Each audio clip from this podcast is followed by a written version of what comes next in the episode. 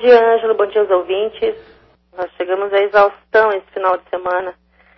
E na manhã do dia 23, né, no sábado, por volta das 4 horas e 50 minutos da manhã, a guarnição recebeu uma solicitação de ajuda, né, de apoio pelo pessoal do SAMU, informando que havia ocorrido um acidente envolvendo três vítimas ali na esquina da, da rua José Canhelas, né, com Aparício Borges, próximo ao metade do barril, naquela rotatória ali, né. O motorista do veículo Gol sofreu um traumatismo craniano é, leve, né, na região frontal, acima do supercílio esquerdo. A outra vítima, o motorista do outro veículo, né, o veículo da Secretaria da Saúde aqui do município, ele referia dor no ombro esquerdo, mas não apresentava sinais visíveis, né, de lesão. Ambos foram encaminhados ao hospital aqui do município e a terceira vítima foi conduzida também pelo SAMU a esse mesmo hospital aí.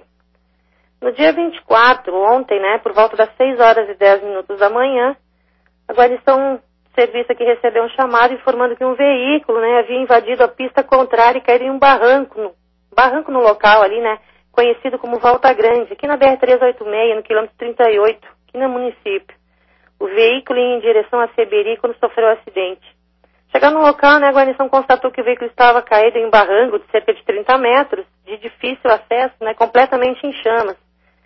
E enquanto era é, realizado o combate, a guarnição foi informada né, que, graças a Deus, o motorista do veículo havia sido retirado é, do veículo né, por motoristas que passavam pelo local na hora do acidente presenciaram o acidente. Esse motorista é morador de Seberi, né?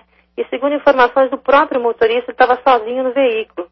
O veículo um Ford Fiesta foi completamente destruído pelas chamas, né?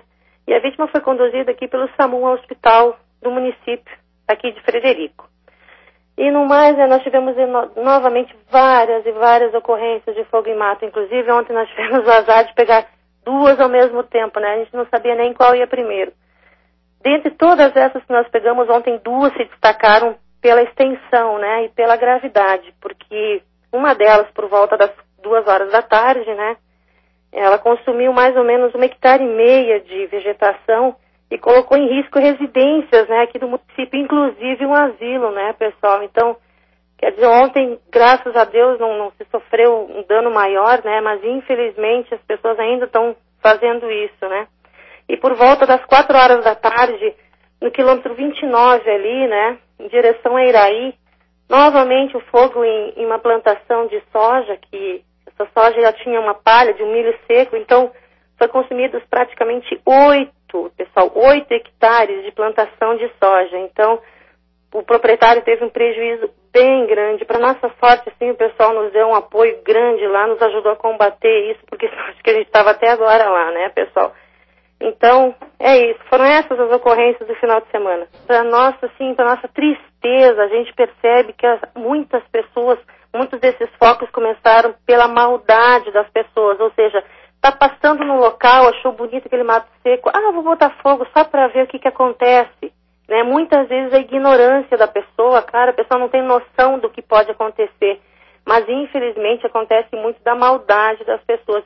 E isso nos deixa assim muito triste de saber que o ser humano tem, é capaz de fazer isso, né? Então, é, não tem dica, não tem nada, até porque a guarnição está exausta, a gente está realmente muito cansado, esgotado fisicamente e, e relatório para fazer, então está tá nos consumindo bastante tempo, né? A gente pede desculpa ao ouvinte que não tem nenhuma dica melhor para dar hoje, mas a gente está meio consternado também, meio fadigado também, de ficar sempre repetindo e falando a mesma coisa, que infelizmente continua se repetindo.